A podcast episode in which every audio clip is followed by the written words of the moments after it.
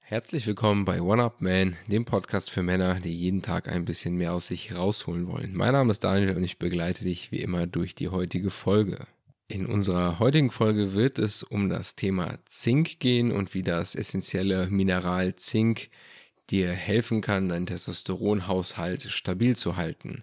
Essentiell ist es deshalb, weil es eins der Mineralien ist, die der Körper nicht selber herstellen kann. Somit müssen wir das von außen hinzufügen und ich möchte dir ein paar Perspektiven geben, weshalb Zink zu einem besseren Testosteronhaushalt bei dir beitragen könnte. Zink ist dir mit Sicherheit schon immer wieder mal begegnet in irgendwelchen Getränken, bei Erkältungen fürs Immunsystem, sowas wie heiße Zitrone oder sowas. Da findet man, glaube ich, auch immer wieder mal Zink mit drin.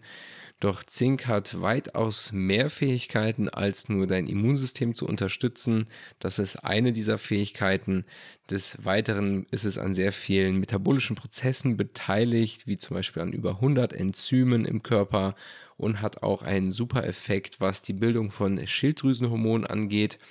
Und wenn du dort natürlich ein gesundes Schilddrüsenhormonlevel hast, hast du natürlich auch einen schnelleren Stoffwechsel und setzt natürlich dementsprechend auch nicht so viel Körperfett an, was wiederum auf anderen Ebenen gut ist, da Körperfett ebenfalls hormonaktives Gewebe ist, welches dazu beiträgt, dass dein Testosteronlevel gesenkt wird.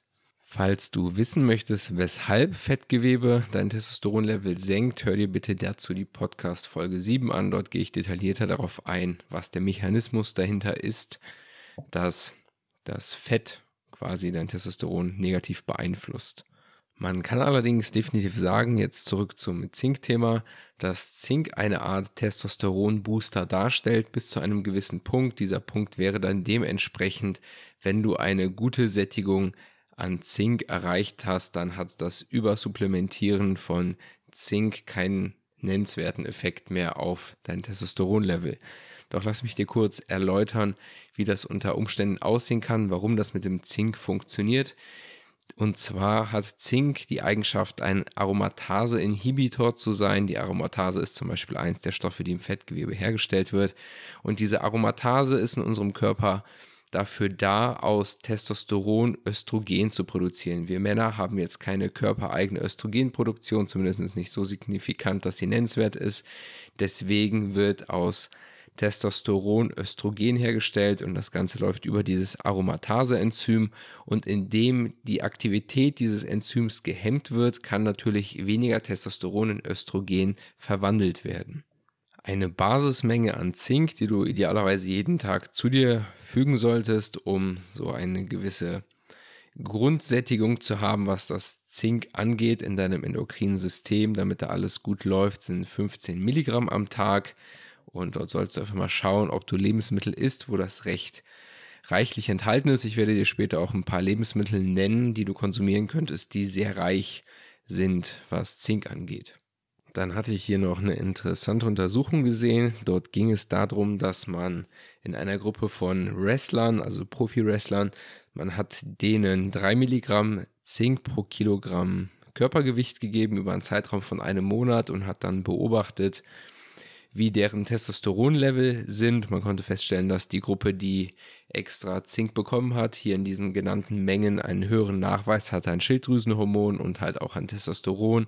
Jetzt kann man natürlich sagen, diese Studie ist nicht so gut, weil natürlich die andere Wrestlergruppe durch das ganze Training und das Schwitzen natürlich mehr Zink verliert. Du kannst natürlich auch diese Mineralien ausschwitzen. Das sollst du natürlich bedenken, dass du eventuell einen höheren Bedarf hast, wenn du Sportler bist, generell auch was Salze angeht, wie Natrium, Kalium und sowas.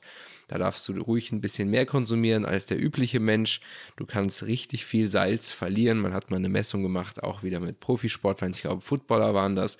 Die können unter Umständen an einem Trainingstag bis zu 30 Gramm Salz ausschwitzen. Und wenn du dann eine salzarme Ernährung pflegst, wirst du natürlich ewig brauchen, bis du diesen Salzhaushalt wieder gesättigt hast und du brauchst Salze definitiv in deinem Körper. Salz ist nicht gleich Salz. Das heißt, mach dich da auch nicht so bekloppt, was das Blutdruckthema angeht. Den Effekt, den eine salzarme Ernährung auf das Senken von Blutdruck hat, ist wirklich marginal, so dass ich der Meinung bin, dass du mit zu wenig Salz ähm, dir mehr Probleme bereiten kannst, als ein bisschen mehr zu essen, insbesondere wenn du körperlich aktiv bist. Greif da am besten zu ausgeglichenen Salzen, wie irgendwie Steinsalz, Meersalz, Himalaya-Salz. Da ist einfach ein ausgeglichenes Salzprofil. Nimm nicht so ein Tafelsalz, da ist einfach nur reines, isoliertes Natrium drin.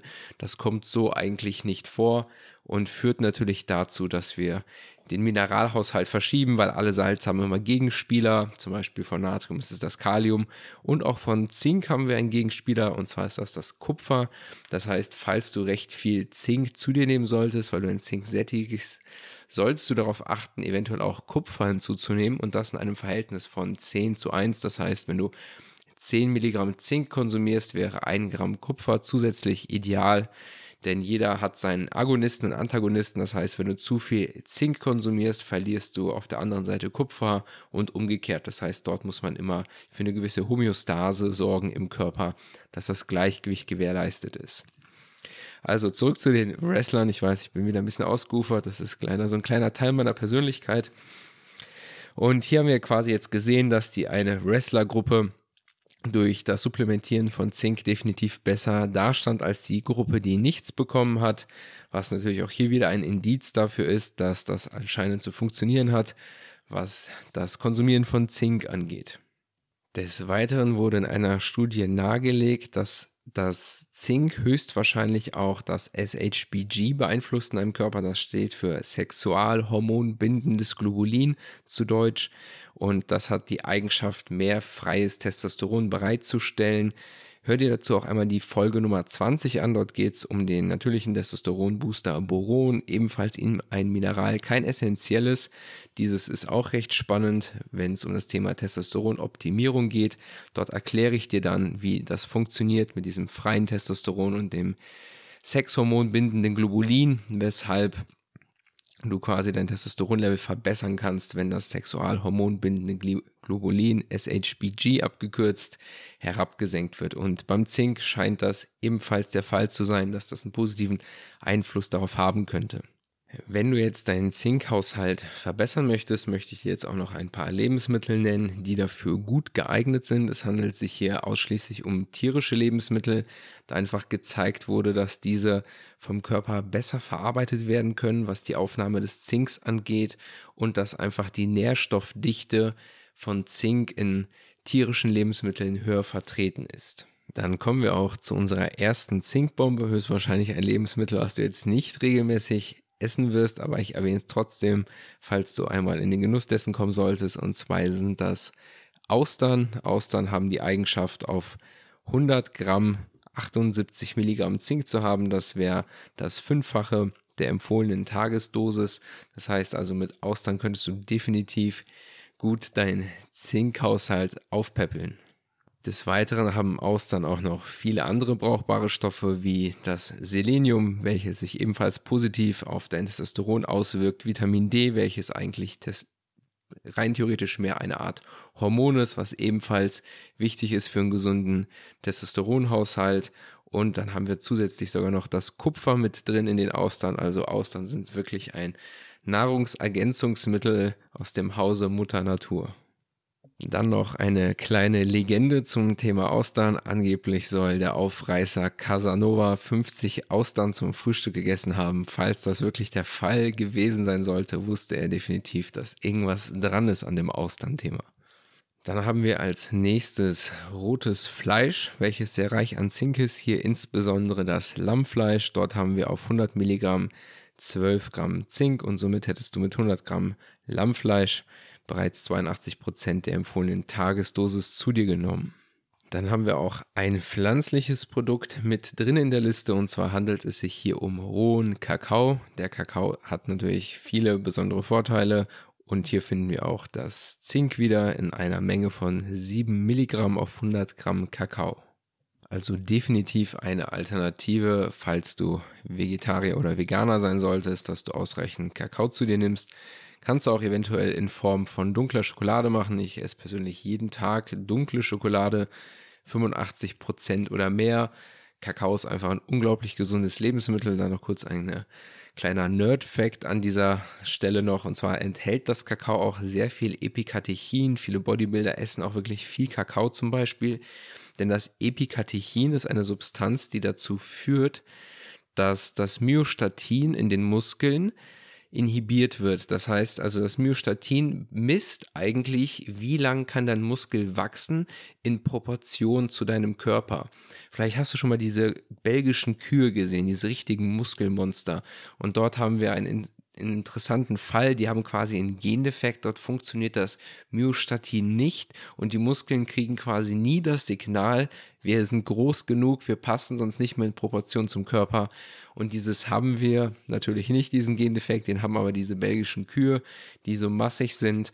Und hier ist das, gerade wenn du Sport machst, durch das Kakao kannst du dir ein wenig von diesem Epikatechin zufügen. Natürlich nie in diesen Mengen, dass das jetzt ja, dass du jetzt so bullig wirst wie eine dieser Kühe, keine Frage. Aber ein recht interessantes Lebensmittel, wenn du Sport betreibst, nicht nur von der Perspektive, dass dort Zink drin ist.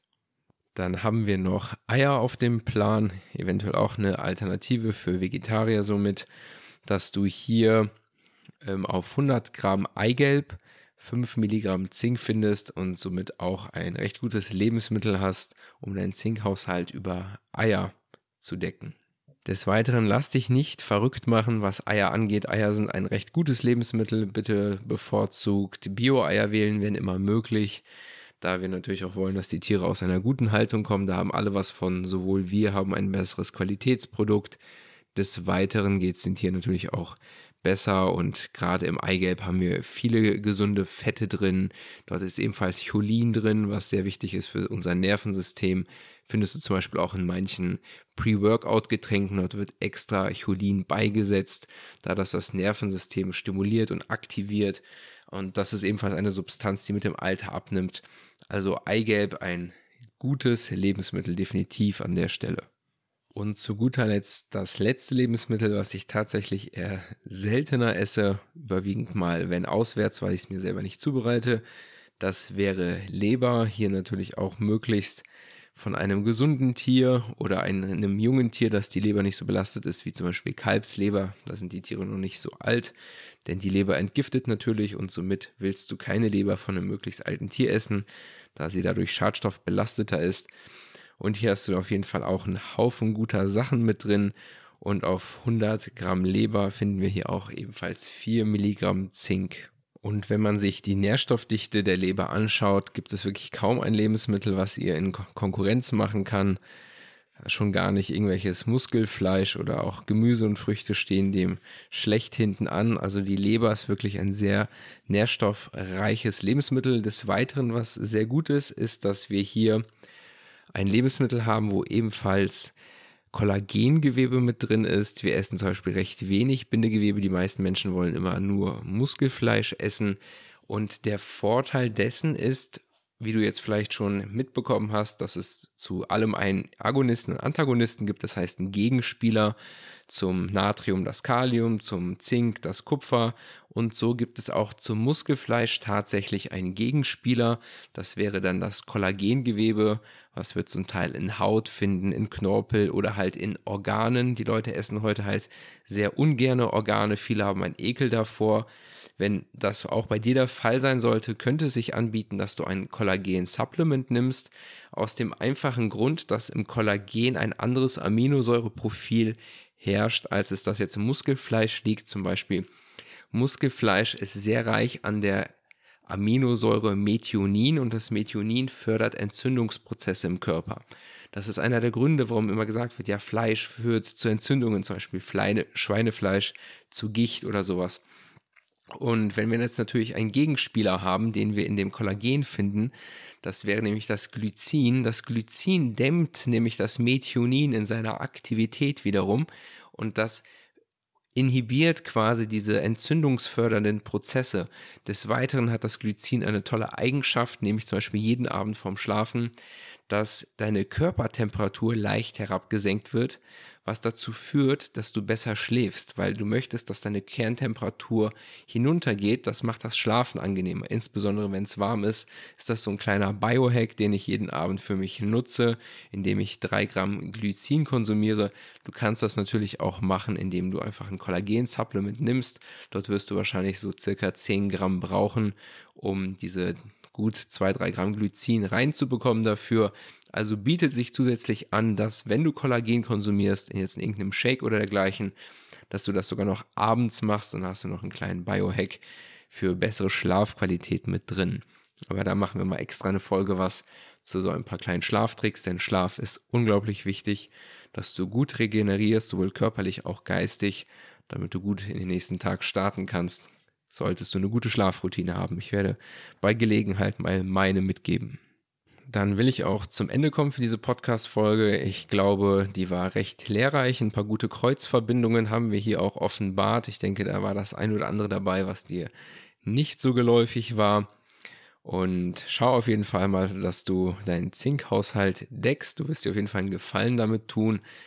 Und die Verbindung hier ist halt, warum ich auch an solchen Ecken arbeite, liegt daran, dass ich einfach an ein ganzheitliches Konzept glaube, dass wenn du besser werden willst, dass es dir nicht nur irgendwas bringt, zum Beispiel beim Thema Frauen irgendwelche Tricks oder so zu lernen oder wenn du Geld verdienen willst, dass du vielleicht gar nicht die Energie hast, irgendwie noch nebenbei ein Business aufzubauen oder nicht die Kraft hast, um ins Fitnessstudio zu gehen, dass all diese Dinge miteinander verlinkt sind, weshalb ich die auch hier in den Podcast mit einbeziehe, auch wenn jeder Marketer sagen würde, das ist überhaupt gar kein zielgerichtetes Targeting, was ich hier mache, weil ich zu viele Themen vermische. Das sind einfach die Themen, die mich interessieren und falls die sich auch interessieren, dann bleib auf jeden Fall am Ball, da werde ich regelmäßig was mit dir teilen. Ich will jetzt zum Punkt kommen an der Stelle, bedanke mich für deine Aufmerksamkeit. Bis dahin und ciao.